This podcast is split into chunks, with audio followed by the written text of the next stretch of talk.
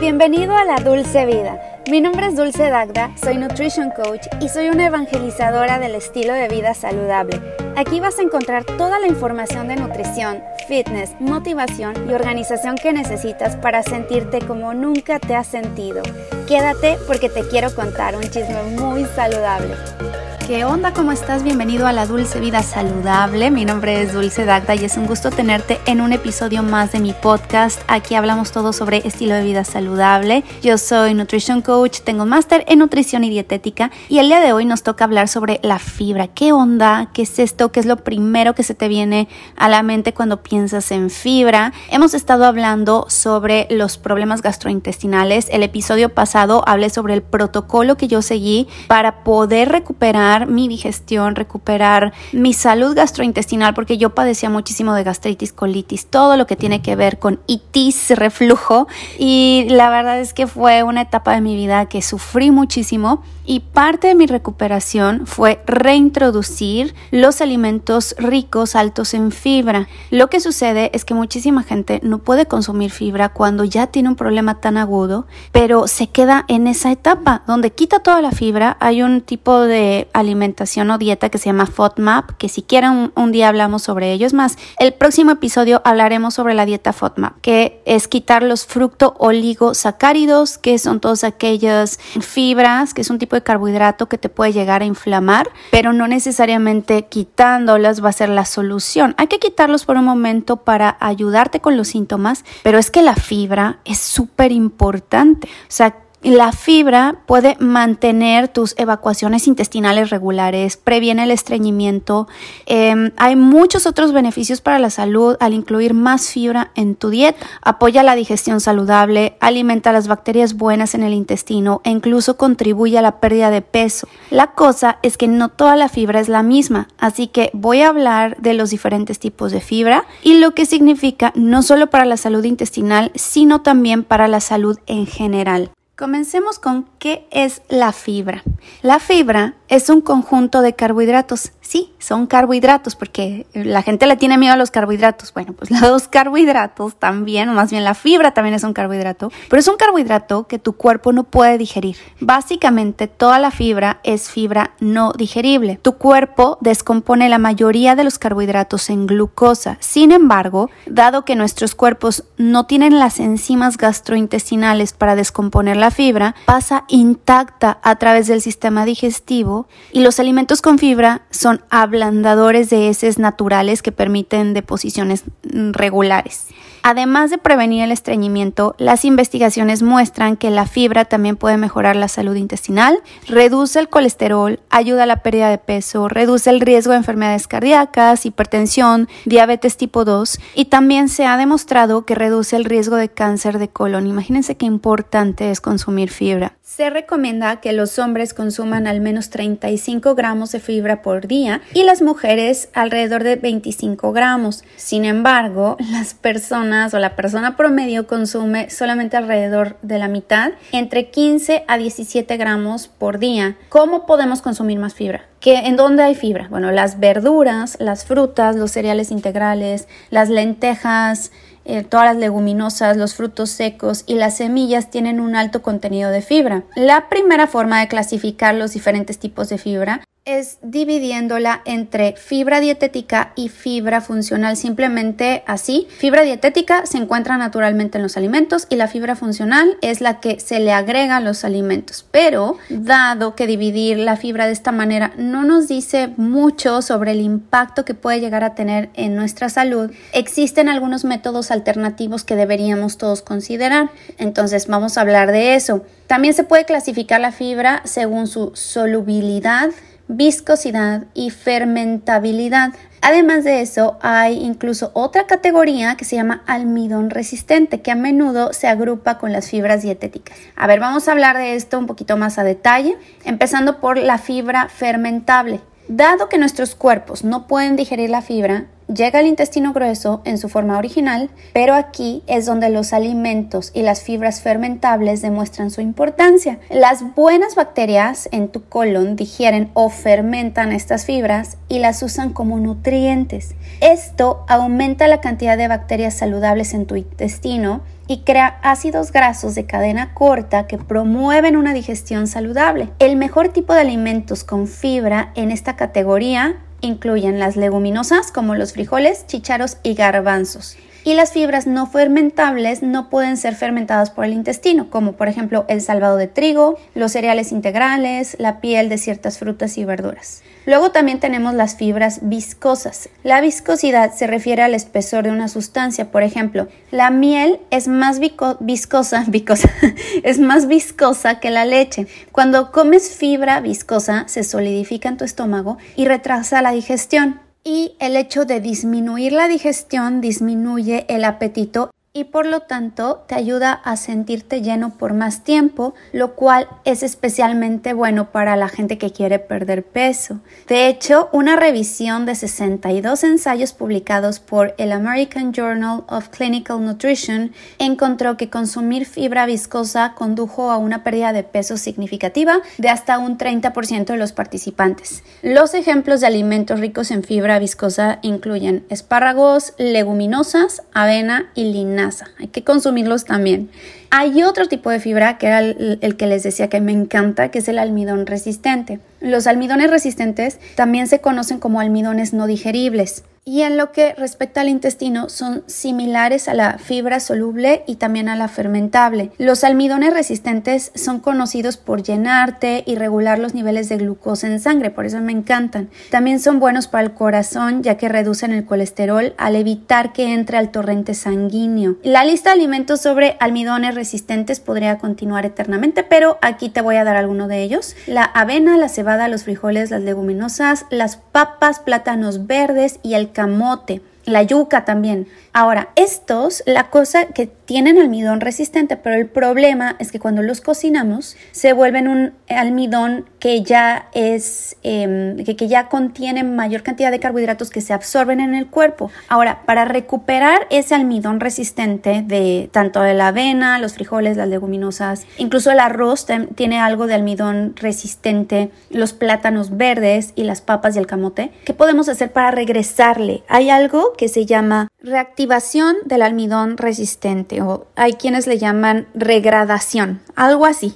El punto es que tú vas a cocinar tu papa o tu camote o no sé, el arroz y lo vas a dejar enfriar durante 24 horas en el refrigerador. Al otro día no es que vaya a estar exactamente en la forma como cuando estaba crudo la papa o, o el camote, pero va a regresarse un poquito de ese almidón resistente, se va a recuperar, se va a volver a juntar todos estos carbohidratitos, estos azúcares se juntan de nuevo, se vuelven una cadena más larga y entonces le cuesta más trabajo a tu cuerpo y se convierte nuevamente en el almidón resistente que va a ayudar a alimentar tu microbiota en vez de que se absorba directamente como un carbohidrato que vaya a elevar tu glucosa en sangre. Entonces es un tip que te doy y el, el spike de azúcar va a ser mucho menor el impacto de glucosa en sangre que cuando te lo comes recién cocinado, por ejemplo una papa. Haz la prueba, la otra vez yo estaba viendo en Instagram hay un chavo, bueno, un señor, un fitness, que tiene una cuenta de Instagram buenísima, se llama Jason Whitrock.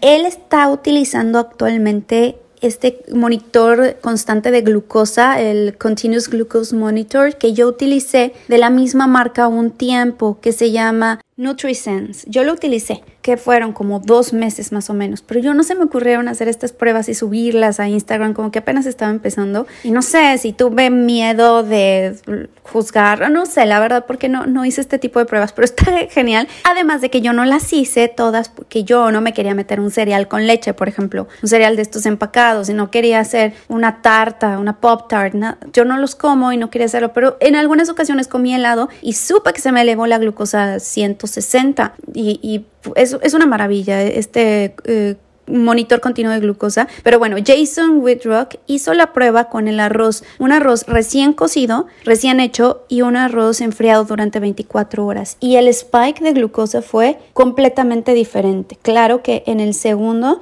no se le elevó tanto. Por eso sí funciona lo del almidón resistente, que dejes enfriar tus alimentos 24 horas y al otro día los consumas de preferencia fríos, ¿no? O sea, ya no los calientes porque otra vez regresas a hacer la misma situación. Ahora, la duda es qué pasa con los trastornos intestinales. Deberíamos evitar la fibra, como les decía al principio del episodio. Si tienes una afección estomacal, probablemente una dieta baja en fibra tipo FODMAP podría ser justo lo que necesitas para ayudar a controlar los síntomas. Aquí es donde también tienen cabida las dietas keto, las dietas cero carbohidratos, como la dieta carnívora, por ejemplo, que se ha puesto de moda. Tengo igual un episodio, escúchalo sobre la dieta carnívora y mi opinión pero esto podría presentar algunos problemas sin duda alguna a la larga, o sea, si ya si no reintroduces la fibra. Por eso solo un tiempo sería bueno hacerlo por una temporada de forma terapéutica para eliminar síntomas y después reintroducir la fibra poco a poco, porque la fibra es clave para mantener los intestinos saludables, prevenir el estreñimiento y una variedad de otros beneficios para la salud. Si tu intestino no está saludable, tú no vas a estar saludable, porque ahí es donde se absorben los nutrientes. Punto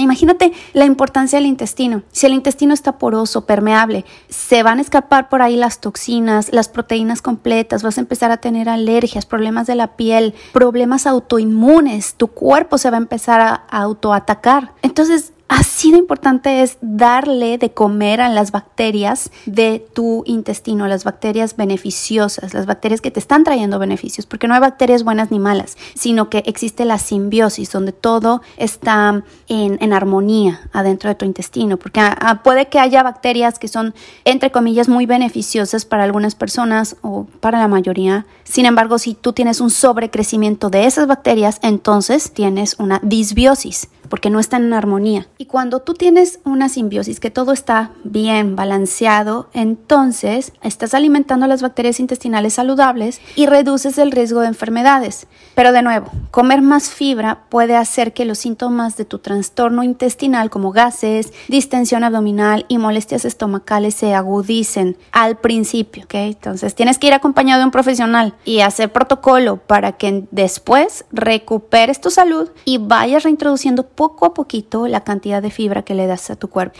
Entonces, bueno, ¿cuál es la solución aquí? La clave, según la investigación, es aumentar gradualmente la ingesta de fibra. Céntrate en alimentos con fibra soluble que sean bajos en carbohidratos fermentables. Esto alimenta las bacterias beneficiosas que fermentan la fibra sin causar gases, hinchazón y dolor. Chécate cuáles son estos alimentos bajos en carbohidratos fermentables. Búscalos. Y en conclusión, obtener mucha fibra apoya a un intestino saludable y puede reducir el riesgo de enfermedades cardíacas, diabetes tipo 2 e incluso cáncer de colon. Los tipos de alimentos con fibra incluyen verduras, frutas, leguminosas, cereales como avena, como arroz integral, nueces, semillas. Ten en cuenta que hay muchos tipos de diferentes fibras, pero a grandes rasgos es la fibra soluble y la insoluble la fibra fermentable y la fibra viscosa. No te olvides también de los almidones resistentes que pertenecen a la categoría de fibra soluble y fermentable. Pero bueno, la verdad es que no deberías de tratar de obsesionarte demasiado con los diferentes tipos de fibra, siempre y cuando consumas muchos alimentos de origen vegetal ricos en nutrientes en tu dieta, entonces todo se resolverá por sí solo, o sea, no, no te estreses de, ay, es que a lo mejor no estoy consumiendo eh, suficiente fibra fermentable o suficiente fibra viscosa o insoluble o, o soluble. La cuestión es, que comas de todo, variado. Es que saben que a veces la gente se confunde cuando dices, hay que comer de todo. Ay, perfecto, papas fritas, cereales de caja, voy al chipotle de vez en cuando y a veces voy al chick-fil-A. Yo como de todo, ¿eh? Y mi pastel en las tardes, después siempre mi pastel, mi rebanada y mi postre y como de todo. Es que no se trata de comer de, o sea, sí se trata de comer de todos los grupos de alimentos. espero que me explique. Es comer de lo correcto, de todo, de todo lo natural, de todo lo real y en porcentajes adecuados. O sea, que el 80% de tu alimentación sea variada, sea limpia, sea... Y, luego también la gente se confunde cuando digo limpia, no, no significa necesariamente estéril. O sea, limpia es no alimentos procesados. Y de vez en cuando darte ese gusto de ese alimento súper ultra procesado que te encanta porque está eh, diseñado, de, tiene una ingeniería industrial ahí con un diseño que, que, nos hace adictos a ello. Y está bien, o sea, si existe y te gusta y te da felicidad momentánea, de vez en cuando, si tú preparas a tu cuerpo para darle nutrición constante, continua, completa, eh, le vas a dar las bacterias necesarias a tu intestino, las defensas necesarias para que el día que le des ese pico de glucosa y toda esa cantidad de ingredientes industrializados no te vaya a pasar nada, porque al otro día regresas a tu alimentación normal, natural, saludable, balanceada y perfecto, sigues adelante. Pero pues no te obsesiones tanto con esto que te digo de, ay, qué tanta fibra, de cuál, de este, el otro. Mientras que tú comas variado y muchos alimentos de origen vegetal, te va a ir súper bien y vas a tener una microbiota saludable. Ahora que si tienes alguna de estas enfermedades gastrointestinales, te inflamas con mucha facilidad, va a ser difícil que toleres gran cantidad de fibra.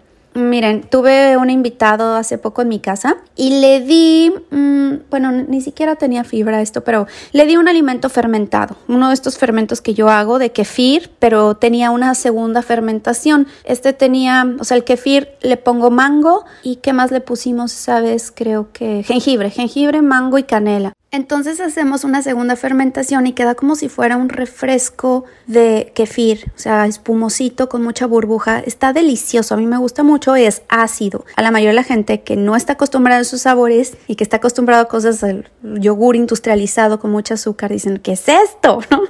A mí me encanta, me sabe dulce, yo no tengo ningún problema con ello y no me pasa nada, porque estoy acostumbrada y porque lo he hecho gradualmente. Bueno, a esta persona se lo di, y al rato se estaba muriendo del estómago, le estaba doliendo mucho, pero le dolió inmediatamente porque sus bacterias no están acostumbradas a este tipo de alimento. El kefir tiene un gran contenido de bacterias excelentes para tu microbiota, pero si es mucho y tu intestino no está preparado, entonces lo va a resentir y vas a terminar culpando al alimento y decir, no, a mí no me cae bien y te vas a olvidar de él el resto de la vida y no se trata de eso, se trata de saber ser consciente, inteligente a la hora de ir agregando este tipo de alimentos que son muy buenos para tu salud, incluida la fibra. Entonces espero que te haya servido, ayudado. Si necesitas apoyo nutricional más personalizado, porque esto es algo muy general lo que te estoy diciendo aquí, por supuesto que me puedes contactar en mi página, es dulcedagdanutrición.com, lo encuentras en las notas de este podcast. Y si no, sígueme a través de Instagram, dulcedagda, así es como me vas a encontrar, me puedes escribir un mensaje directo, yo te lo voy a responder, te mando el link para que hagamos una cita de 15 minutos gratuita.